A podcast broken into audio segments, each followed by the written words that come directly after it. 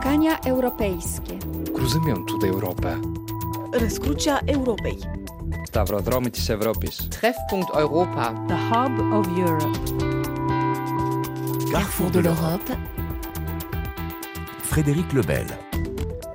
Bonjour, bienvenue au Carrefour de l'Europe pour parler du spectre de Staline 70 ans après sa mort. Comment cette figure contestée de l'histoire soviétique, responsable de crimes de masse lors de la Grande Terreur, l'homme qui a conduit à la déportation de 26 millions de Russes et à la mort d'un million d'entre eux, fait-elle aujourd'hui l'objet d'une réhabilitation partielle mais réelle? Qu'emprunte le poutinisme au stalinisme?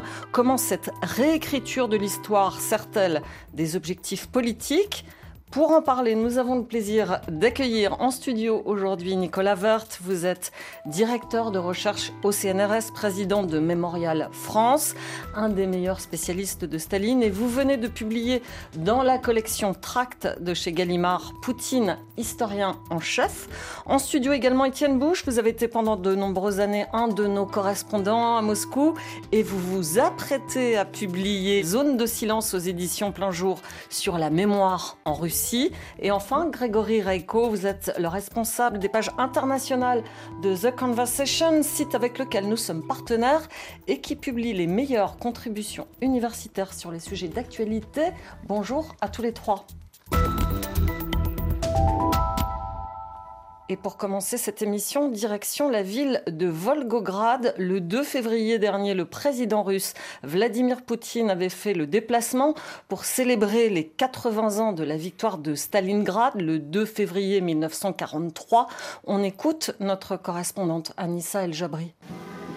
Sur la façade du musée, hommage à l'héroïsme des soldats, d'énormes panneaux proclamant Stalingrad, patrie de la victoire en arrière-plan, quelques pans d'immeubles détruits, les restes sauvegardés des ruines de la ville après le départ de l'armée nazie. Ce mercredi, sur le parvis, au pied des blindés et avions d'époque le long des rives d'une Volga blanchie par le gel, ils étaient plusieurs centaines à la mi-journée, une poignée de vétérans, leurs familles, un mouvement de jeunesse patriotique. On inaugurait trois bustes, ceux de deux chefs militaires célèbres pour leur rôle dans la bataille mythique, Georgi Zhukov et Alexandre Vassilievski, et un de Staline. C'est un événement d'importance en Russie tant les monuments à sa gloire sont rares, disparus dans les années 50 après la mort du dirigeant et les premières critiques timides sur les purges et les goulags, le culte de la personnalité. Certaines statues ont refait leur apparition dans les années 90, parfois dans les sièges des partis communistes, dans les petites villes en tout cas, jamais dans un cadre aussi solennel, avec discours d'élus, musique au haut-parleurs et dépôt de bouquets d'œillets rouges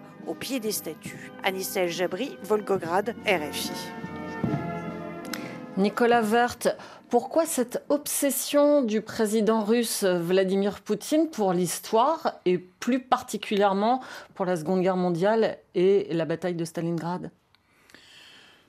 Cette obsession, on la connaît puisque on sait que depuis des années, le président s'implique directement dans des discours sur l'histoire.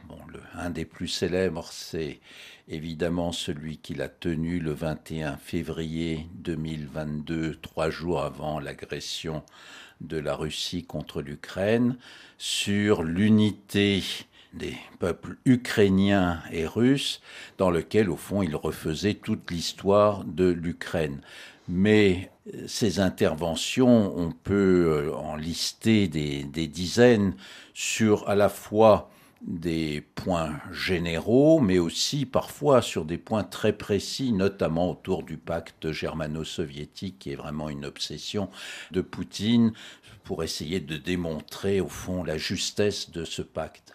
Mais avec Stalingrad, il veut montrer que finalement la Russie est un petit peu un grand sauveur face au nazisme.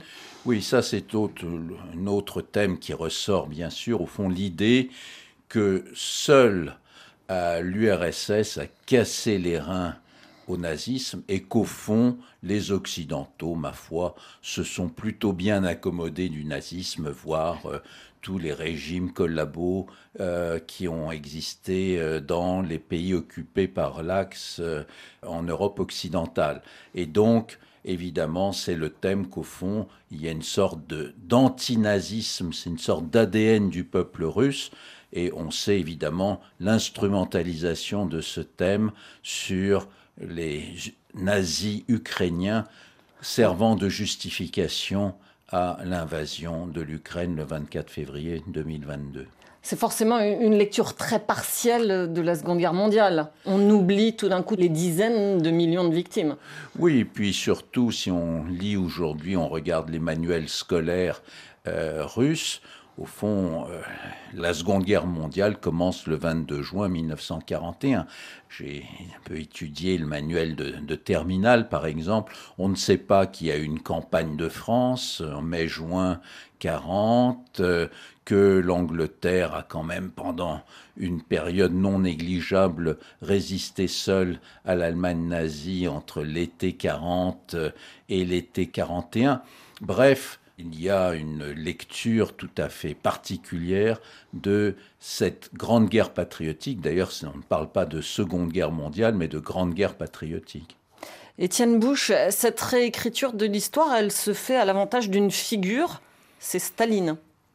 Alors la figure de Staline, elle est comme un petit peu mythifiée, c'est-à-dire qu'elle est comme un petit peu détachée. Euh, j'avais lu récemment dans un des livres que, vous avez euh, préfacé, euh, Nicolas Wirth, Irina Sherbakova a écrit un livre dans lequel elle racontait que dans les années 90, les historiens étaient même tentés de voir la période de Staline comme par exemple la période des pharaons, et que cette réhabilitation, elle est un petit peu indirecte et sournoise parce qu'effectivement le pouvoir ne se permet jamais de louer Staline de façon euh, directe, et puis les, monuments dont, vous, dont parlait Anissa dans son reportage tout à l'heure, ce sont des initiatives du, principalement de sections du Parti communiste, mais ce sont des initiatives qui généralement ne suscitent pas de réprobation euh, du pouvoir russe lui-même. Nicolas Vert, est-ce qu'on peut établir un parallèle euh, entre Poutine et Staline au niveau de la personnalité, déjà dans un premier temps, cette obsession du complot par exemple?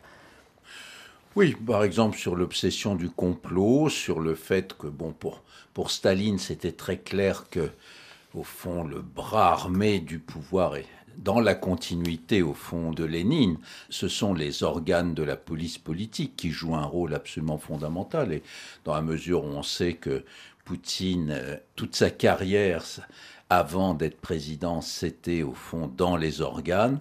De ce point de vue, bien sûr, il y a une certaine continuité.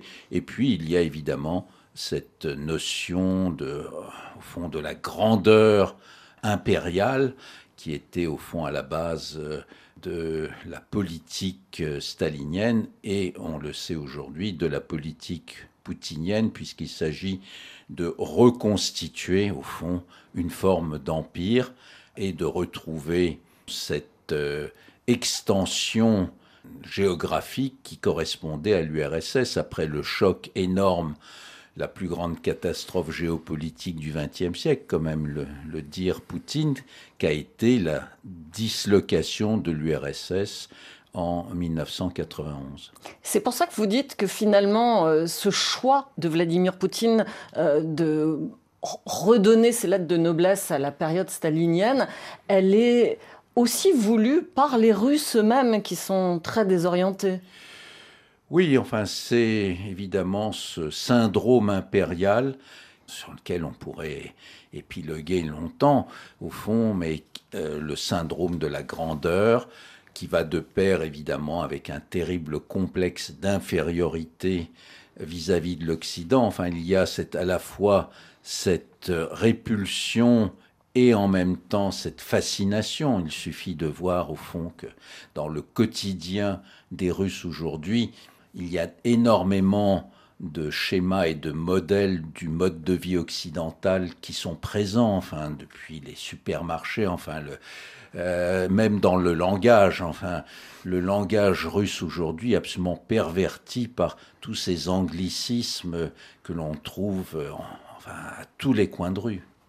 Grégory Reco, euh, dans The Command Session, vous dites que, enfin, un de vos contributeurs euh, dit que cette comparaison avec Staline, euh, elle est dangereuse en fait pour Vladimir Poutine. Effectivement, c'est un article que nous avons récemment publié, qui a un titre évocateur. 70 ans après la mort de Staline, son spectre hante encore la Russie.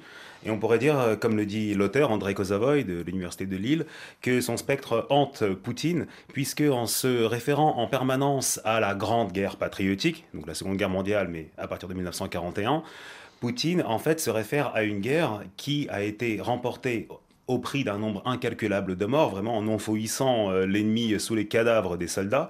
Et aujourd'hui, ce qu'on constate, notamment euh, à Bakhmut et ailleurs, c'est que euh, dans la conduite de la guerre, Poutine ne ménage absolument pas ses troupes. Donc ça pourrait, cette, cette référence permanente pourrait aussi l'inciter peut-être à prononcer, à décider une mobilisation générale, ce qui pour le coup pourrait avoir des conséquences assez, assez négatives pour lui. Et d'autre part, il y a aussi le fait que cette Seconde Guerre mondiale, elle s'est soldée pour l'URSS par le contrôle de tout un tas de territoires situés à l'ouest de l'URSS. Certains de ces territoires ont été intégrés à l'URSS et d'autres euh, ont vu des régimes fantoches au service de l'URSS s'installer. C'était le cas jusqu'en RDA. Donc, si on prend pour référence la Seconde Guerre mondiale, où est-ce qu'on va s'arrêter? Si l'Ukraine finit par chuter, cette référence-là oblige Poutine, qui dit en permanence que l'OTAN est une grande menace, à aller jusqu'à on ne sait pas où. La menace, elle est peut-être là. Nicolas Vert, il y a une volonté de la part du pouvoir euh, de contrôler le discours historique sur tous les points, euh, notamment en créant euh, des sociétés historiques qui viennent un petit peu réécrire aussi parfois le discours. Oui, bien sûr, ça c'est quelque chose qui est très net depuis les années 2010. Bon, il y avait d'abord en 2009 la commission présidentielle pour, sur l'histoire puis 2012 Société d'histoire de la Russie, 2012 encore Société russe d'histoire militaire. Donc toutes ces sociétés avaient pour but de dire la vérité historique et de contrôler notamment les manuels scolaires, puisque un des buts, c'était évidemment la réécriture des manuels scolaires, qui, jusque dans ces années-là, étaient à la fois nombreux et présentaient quand même des pluralités contre laquelle d'ailleurs Poutine s'est élevé dans un discours de 2013 en disant c'est n'importe quoi, il y a 65 manuels, il faut qu'il y ait une norme euh, donc de, manuels. Euh, et bon, on sait aujourd'hui qu'en gros, il y en a peut-être pas un, mais trois ou quatre, mais au fond, ils disent tous la même chose. Oui, et ça c'est un retour en arrière parce que dans les années 90, au moment de la perestroïka, euh, il y a eu une ouverture formidable et l'ONG Mémorial que vous connaissez bien puisque vous êtes le président de Mémorial France, euh, qui a vu le jour en 1989, était un artisan de cette liberté euh, d'accès aux archives et de, de consultation de l'histoire euh, de la période stalinienne. Expliquez-nous un petit peu euh, l'importance qu'a eu euh, cette ONG mémoriale. Oui, l'ONG mémoriale, bon, qui était fondée entre autres par Arsenij Raginski, évidemment a eu un rôle absolument fondamental et surtout sa spécificité, au fond, c'était d'allier à la fois la défense des droits humains et la conservation, la préservation de la mémoire des répressions de masse de l'époque soviétique, pas seulement stalinienne d'ailleurs, puisqu'il y avait aussi bien évidemment la mémoire des premières répressions de masse de l'époque léniniste.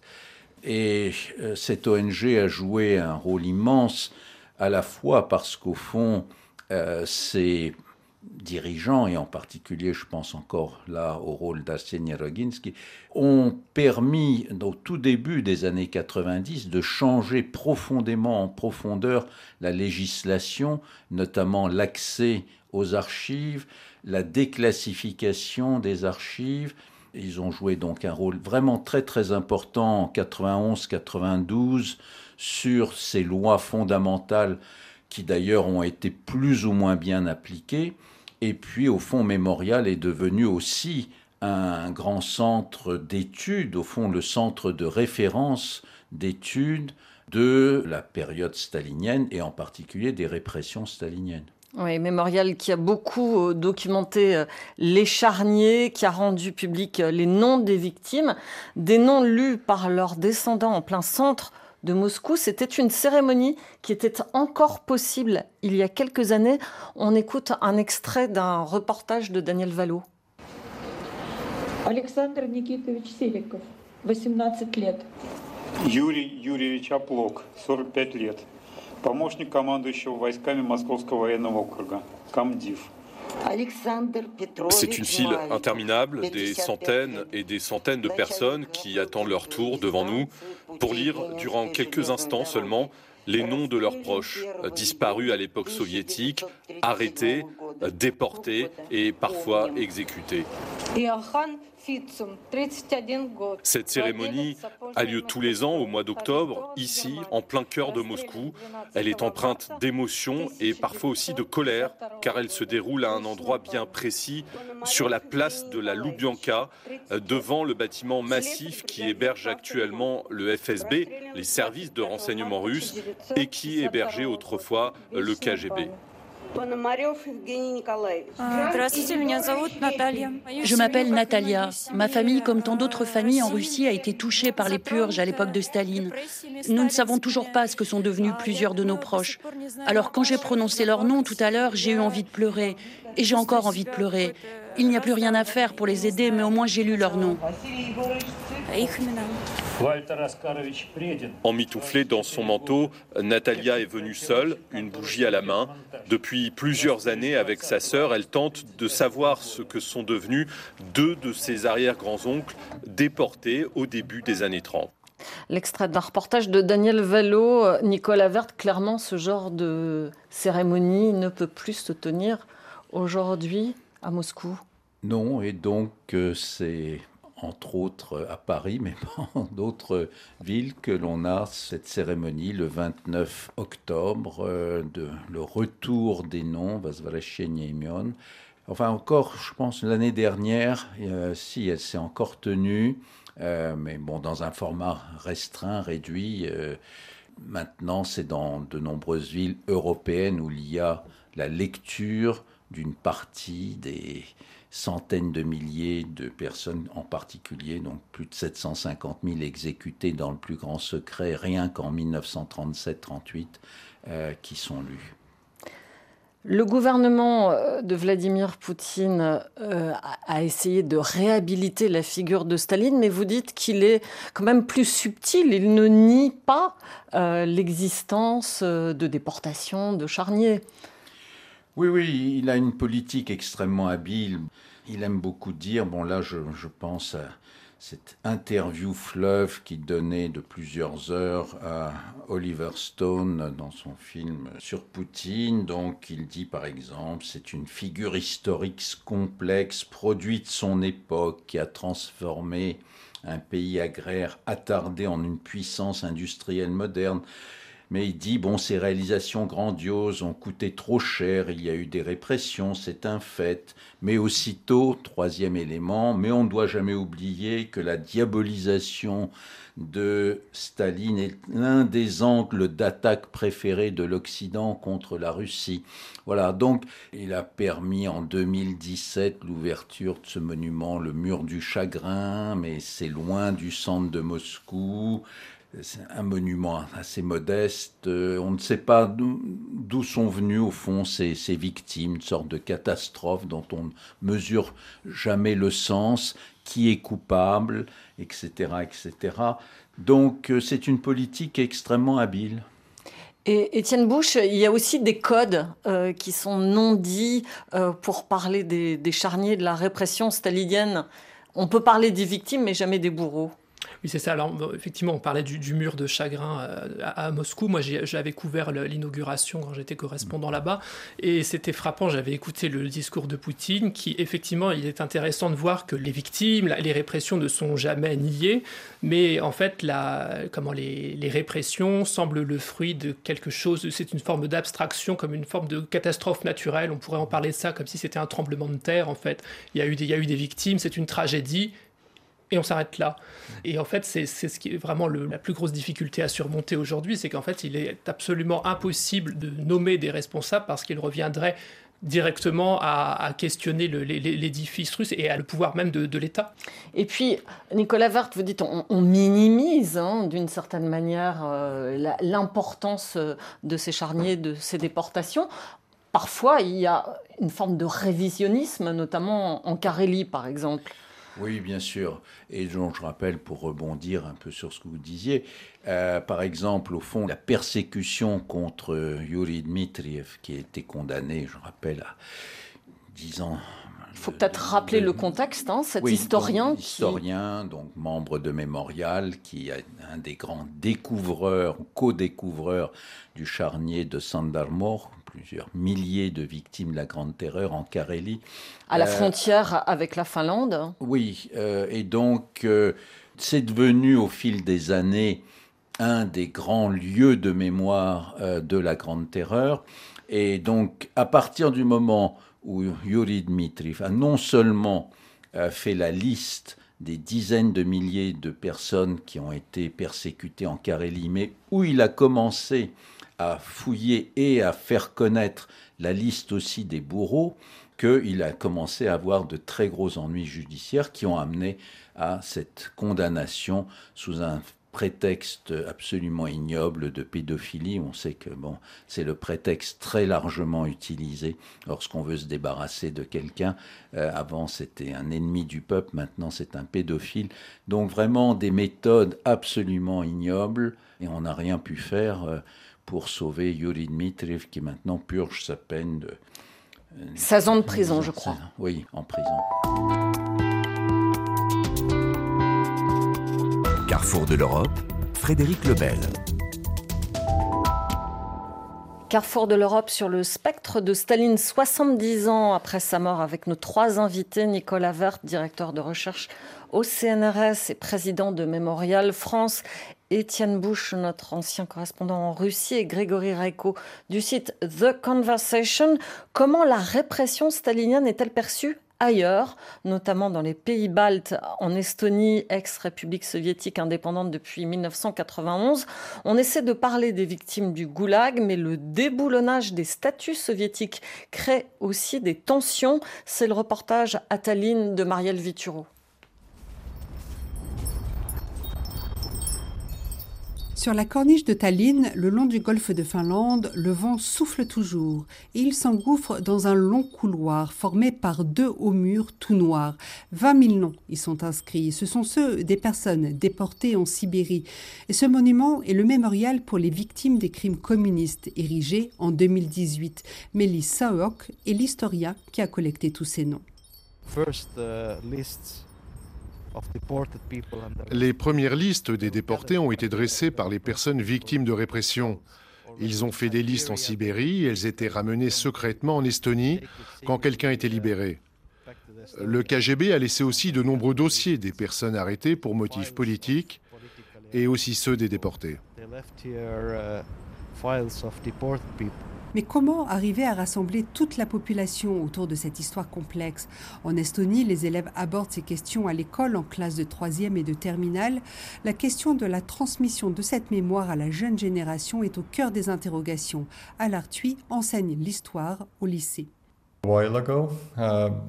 Uh, my students told themselves that um, il y a quelque temps, mes élèves m'ont dit que les crimes communistes étaient quelque chose d'abstrait pour eux.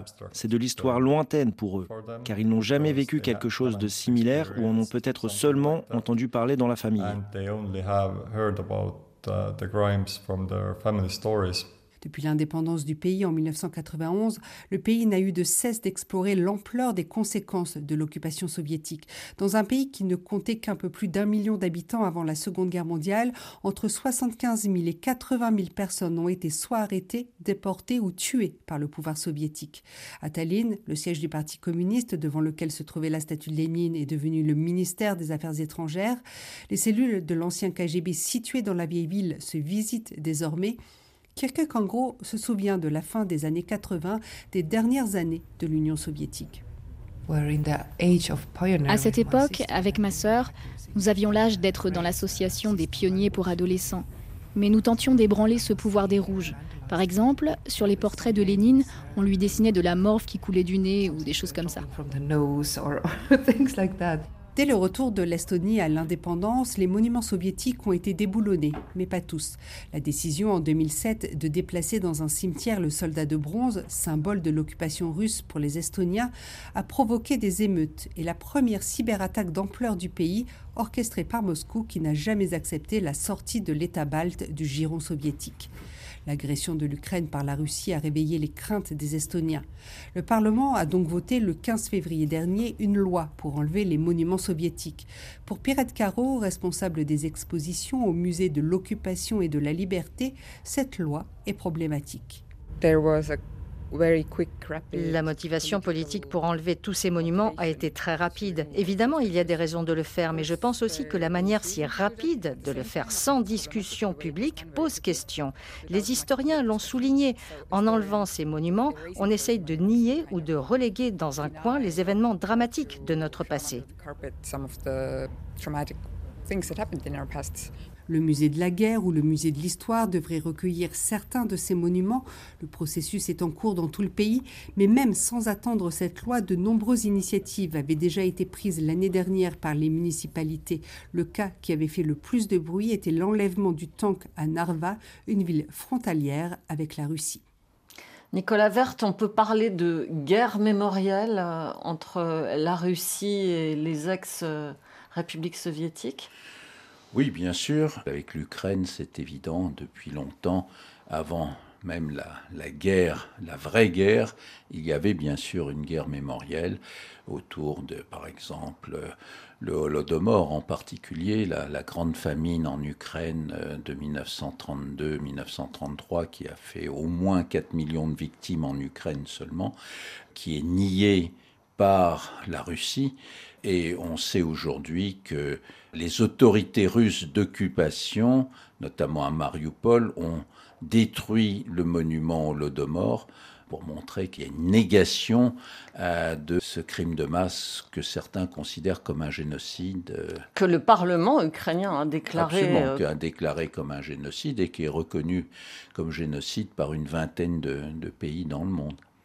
Un crime qui occupe une place centrale dans la définition de l'identité ukrainienne aujourd'hui. Absolument, puisqu'on peut dire au fond que la nouvelle identité ukrainienne post-soviétique, à partir du début des années 90, s'est largement construite autour enfin, de cet événement absolument occulté dans l'histoire euh, qui n'a pas fait partie pendant très longtemps de l'histoire européenne, qui a été justement la grande famine qui, on le sait, est le résultat direct et volontaire, intentionnel, euh, donc de la politique stalinienne qui visait à briser le nationalisme ukrainien et à briser la résistance de la paysannerie ukrainienne qui était plus forte que nulle part ailleurs, résistance à la collectivisation forcée, c'est-à-dire à, l'expropriation des paysans à partir donc de 1930-31. On parlait euh, de la négation de l'Odomor. Euh, Étienne Bouche, euh, il y a beaucoup de tabous et beaucoup d'aspects de la Seconde Guerre mondiale qui sont passés sous le silence. On en parlait au début de l'émission, le pacte germano-soviétique par exemple.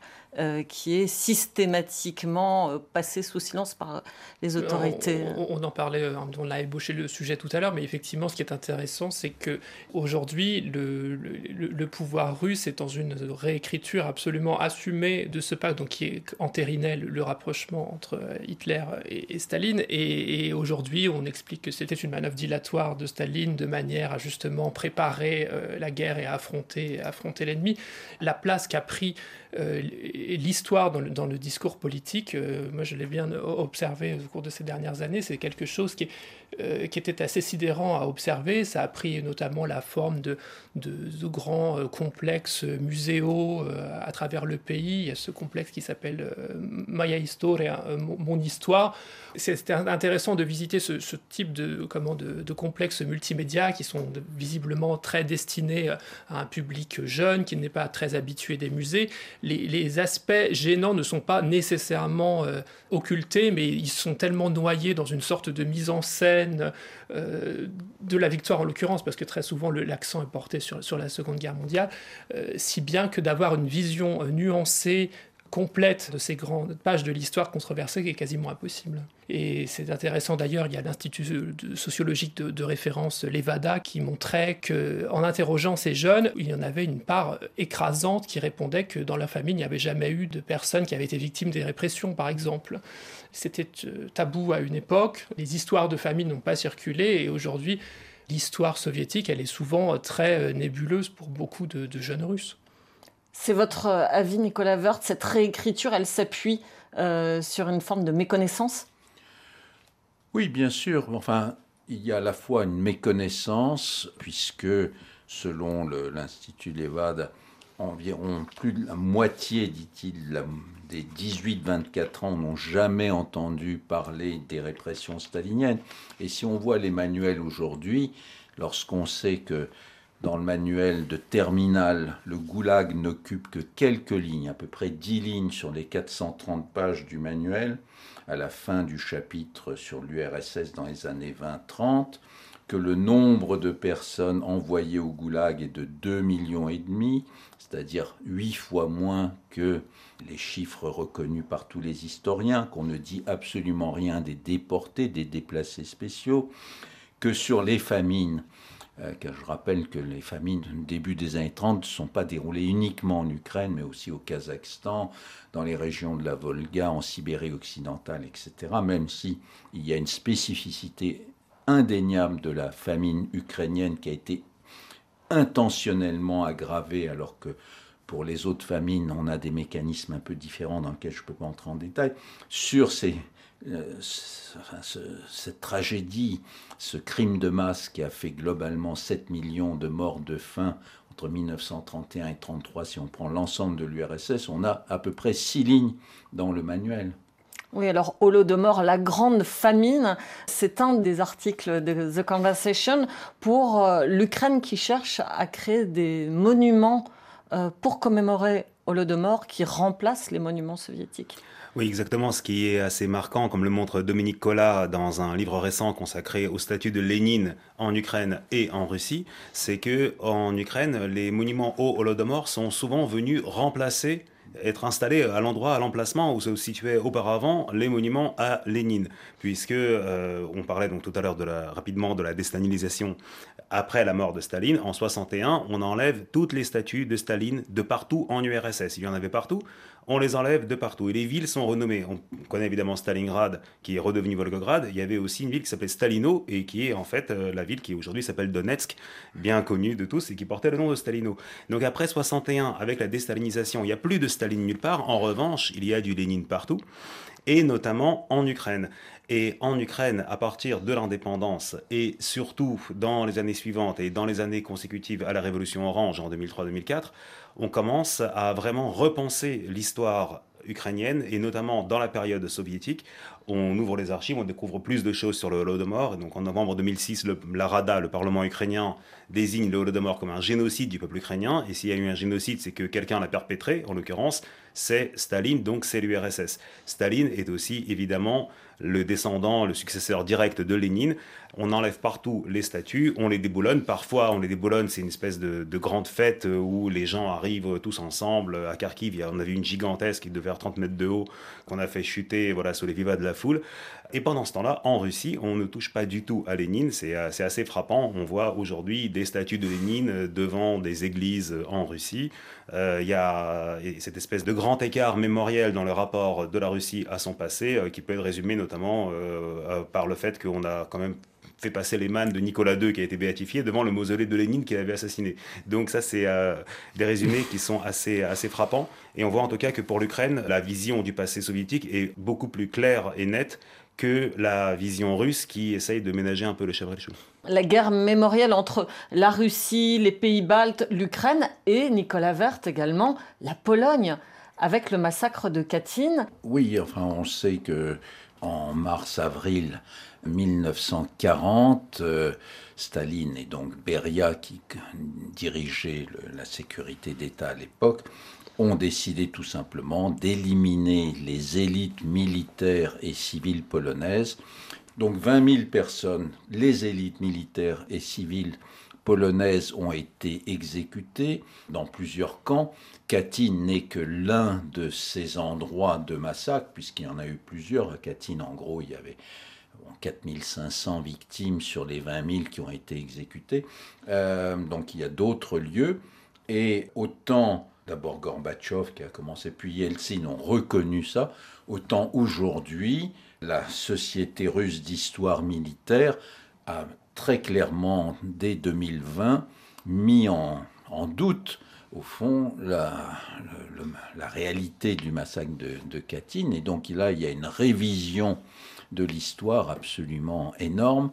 De même, et on sait que sur une échelle moins grande, la Société russe d'histoire militaire a également revisité le site de Sandarmor, puisque ces deux euh, historiens proches de cette société, appuyés par cette société, deux historiens de Petrozavodsk, ont essayé de prétendre que les dépouilles trouvées par Yuri Dmitriev, Irina Flig et Veniamin à euh, n'étaient pas des victimes de la Grande Terreur, mais des soldats soviétiques exécutés par l'occupant finlandais. Et donc, ça n'était pas de 1937-38, mais de 41-42. Exactement le même processus qu'à Katyn, où les soviétiques ont essayé de démontrer euh, pendant très longtemps que c'était les Allemands qui avaient exécuté tous ces gens en 42-43 et non pas en, en, 40 comme ça a été le cas. Euh, Là, on n'est pas dans la subtilité, on est dans le révisionnisme pur et simple. Absolument. Donc c'est d'ailleurs euh, à la fois, bon, pour Katyn, l'affaire est claire depuis très longtemps pour les historiens, mais pour Sandarmor, euh, il y a donc des historiens à la fois russes et finlandais qui ont très bien montré que en fait euh, c'est une pure et simple falsification et que ces imposteurs donc euh, de la société russe d'histoire militaire ont tout simplement essayé de confondre deux lieux différents. Il y avait eu quelques euh, soviétiques qui avaient été exécutés en effet dans un camp de prisonniers de guerre tenu par les Finlandais, mais c'était à 50 km de là, et on a retrouvé en tout et pour tout quelques dizaines de restes de soldats soviétiques qui avaient été fusillés par les Finlandais. Ça n'avait rien à voir avec Sandalmor.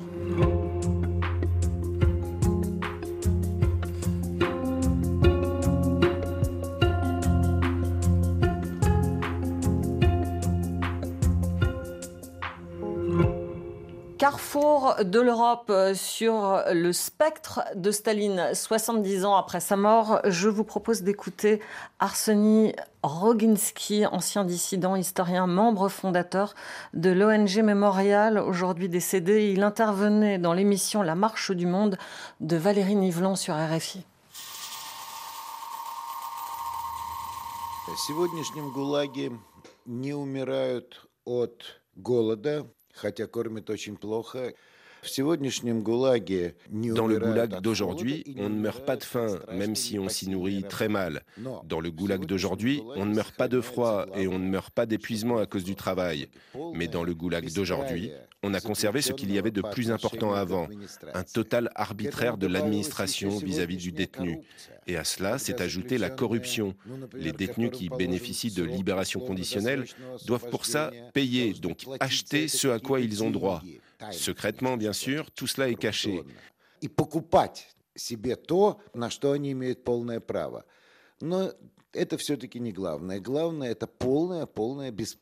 Mais l'essentiel, c'est l'absence totale de droits pour les détenus. Les détenus étaient des non-hommes dans les yeux de l'administration des camps staliniens. Et aujourd'hui, c'est pareil. Ce ne sont pas seulement des gens privés de liberté, comme ailleurs dans le monde. Non, ici, ils sont constamment rabaissés. En ce sens, l'esprit du stalinisme est encore plus vivant aujourd'hui au goulag qu'ailleurs en liberté.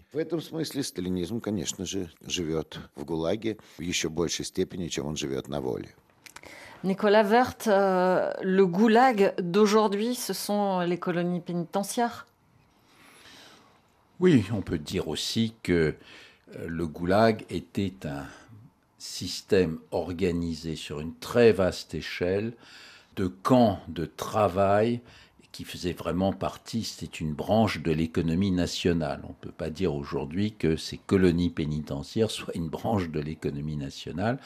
Bon, le nombre de personnes détenues est évidemment infiniment plus bas, euh, donc il n'y a pas, je veux dire, des millions euh, de personnes, il n'y a pas des millions de détenus politiques, il y en a beaucoup, il y en a des 420, je crois Oui, officiellement 420 reconnus par Mémorial, mais à minima. Voilà. Donc évidemment, euh, c'est à la fois semblable et différent. Euh, une chose semblable, c'est par exemple que déjà à l'époque stalinienne, on le sait, lorsqu'on avait besoin de chair à canon, on libérait des gens euh, condamnés à des peines moyennes ou courtes pour être aussitôt versés à l'armée pour servir de chair à canon. C'est ce qui se passe aujourd'hui avec euh, Prigozhin et euh, Wagner qui va recruter des délinquants, des criminels de droit commun pour les envoyer euh, dans leurs unités combattre contre les Ukrainiens. En quoi la, réécriture de l'histoire stalinienne vient-elle impacter aujourd'hui la question des droits de l'homme? Bien l'impact directement ben, parce que si vous voulez les deux sont indissociables c'est d'ailleurs le sens du combat de mémorial c'est-à-dire on ne peut pas dissocier la défense des droits de l'homme de la conservation de la mémoire euh, des crimes du passé et de la responsabilité pour ces crimes. Donc il faut connaître la responsabilité des crimes, il faut connaître l'histoire et en même temps défendre les droits de l'homme. Ce sont deux choses absolument indissociables et ça a été la spécificité de Mémorial. Oui, qui a deux branches, il faut le, absolument, il a deux branches. Et justement, c'est cette particularité qui en a fait toute la force et toute l'originalité aussi. L'ONG Mémorial, aujourd'hui dissoute, il faut le rappeler, et qui a obtenu le prix Nobel de la paix en 2022. Étienne Bouche, quand on ne connaît pas son passé, on a du mal à s'engager dans le présent. On parlait de, la jeunesse tout à l'heure, effectivement, puisque la question de la, mémoire et de sa propre histoire est assez lointaine. Elle exprime d'autres formes d'engagement au quotidien. C'est plus, moi j'avais vu surtout des combats pour, l'écologie, pour l'aide aux, personnes âgées, aux, sans-abri, etc. Même s'il y a aussi des militants jeunes par l'immémorial. Aujourd'hui, en Russie, même pour la jeunesse d'aujourd'hui, euh, s'opposer à l'État est aussi quelque chose qui est assez contre-intuitif. Donc elle se trouve d'autres manières d'exister dans la société et euh, Mémorial euh, avait vocation justement à, la ramener et l'accompagner vers sa propre histoire, euh, pour que ce soit le, début de sa propre émancipation. Nicolas Vert, l'Occident a toujours un petit peu de mal à comprendre la société russe. On parle d'apathie peut-être. Mm-hmm. Est-ce que c'est lié justement à ce rapport à l'histoire hein, qui est complexe? Sans doute, sans doute, mais bon, vous savez, lorsqu'on parle aussi d'apathie aujourd'hui, il faut bien réaliser le niveau de répression qui euh, empêche, qui bloque euh, cette société. En même temps, il faut bien le reconnaître, lorsqu'on prend l'exemple, enfin disons, des manifestations de masse en Iran et celles que l'on a aujourd'hui en Russie, je dirais avec des risques similaires, il faut bien reconnaître que la société russe aujourd'hui pour toute une série de raisons historiques, ne brille pas par rapport à d'autres sociétés opprimées. Mais comment vous l'expliquez? Ben, Sans doute qu'il euh, y a une certaine popularité malgré tout de Poutine parce qu'il est arrivé à avoir faire ce contrat entre la société et le politique, c'est-à-dire depuis 20 ans, vous me laissez gouverner et moi, je vous assure un niveau de vie qui, objectivement, pour les classes moyennes urbaines, s'est élevé depuis une vingtaine d'années. Mais c'est un pacte qui va peut-être s'effondrer, justement, aujourd'hui, en raison du coût de la guerre en Ukraine. C'est bien une des conséquences possibles des sanctions européennes, occidentales, c'est-à-dire mener à un effondrement économique, ce n'est pas arrivé pour l'instant, loin de là, mais qui permettrait de mettre un terme à ce, type de contrat entre le pouvoir et la société. Grégory Reco oui, euh, juste euh, un ajout euh, sur ce qui vient d'être dit, sur l'influence et la façon dont la période stalinienne imprègne le rapport de Poutine à ses adversaires. Ce qui est très frappant dernièrement, je trouve, c'est la terminologie qui est employée par le pouvoir, aussi bien par Poutine lui-même que par euh, son gouvernement ou par ses propagandistes qu'on voit tout le temps à la télé, les euh, Simonian, Kiselev, euh, Skabeyeva et autres. Il parle des adversaires politiques exactement dans les mêmes termes que ceux qu'on entendait dans les procès de Moscou dans les années 30 euh, par Wyszynski. Il parle de vermine, il parle de serpents, il parle de rats. Ils disent qu'il faut les tuer, qu'il faut les exterminer, qu'il faut aller jusqu'au bout. Et ça, c'est quelque chose qui est tout à fait stalinien dans le rapport à ces gens qui sont assimilés, donc comme toujours à l'époque soviétique, à une cinquième colonne complètement manipulée par l'Occident. Si on est l'adversaire du pouvoir, c'est nécessairement qu'on est pourri jusqu'à la moelle, qu'on a tous les défauts, d'où d'ailleurs des accusations comme celle de pédophilie, euh, qui est à la mode maintenant. À l'époque soviétique, les dissidents étaient souvent taxés de dépravation, d'alcoolisme et ainsi de suite. Donc il y a vraiment une continuité dans la façon dont on parle des adversaires qui s'est vraiment durci ces dernières années. Et puis le, le discours historique peut être un motif de condamnation. Il y a eu toute une série de lois mémorielles en Russie. Donner une autre version de l'histoire peut vous conduire en colonie pénitentiaire. Absolument. Bon, on sait maintenant pour la mention de guerre est pénalement euh, condamnable. Et cette question donc de la criminalisation de toute forme d'histoire alternative, euh, euh, elle est là depuis longtemps. Et puis, il faut bien comprendre qu'au fond, Mémorial a été condamné, le procureur l'a dit très clairement, pour donner une vision mensongère, puisque dans la Constitution, il est dit cette phrase extraordinaire que la Fédération de Russie protège et défend la vérité historique. Donc ceux qui n'acceptent pas la version officielle sont des gens qui propagent le mensonge.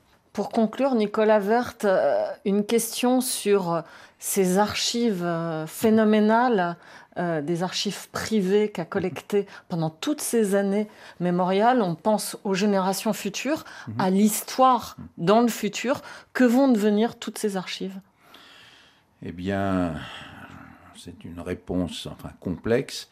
je sais qu'elles sont en train d'être numérisées et un travail formidable se fait euh, malgré les interdictions, mais euh, ce qu'on peut espérer, c'est que ces archives ne seront pas perdues et qu'elles seront conservées et que un jour les historiens pourront avoir accès à ces archives absolument essentielles puisque je rappelle que la grande spécificité de ces archives données par les familles des réprimés à mémorial, c'est d'être des archives personnelles, familiales, d'une valeur euh, inégalée, puisque il faut jamais oublier que toutes les archives, y compris du Goulag et ça, ce sont des archives officielles, c'est-à-dire des organismes du Goulag, du NKVD, etc., qui donnent la version euh, officielles euh, et non pas donc les archives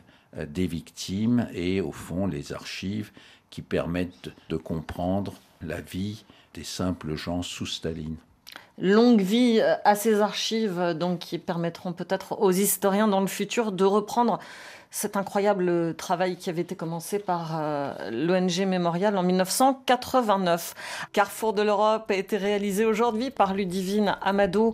Un grand merci à nos trois invités, le grand spécialiste de l'histoire soviétique et de Staline Nicolas Vert, directeur de recherche au CNRS et président de Mémorial France, Étienne Bouche, notre ancien correspondant en Russie dont on attend avec impatience le livre Zone de silence et Grégory Réco du site The Conversation avec lequel nous sommes partenaires. Un grand merci à la documentation écrite. À la semaine prochaine.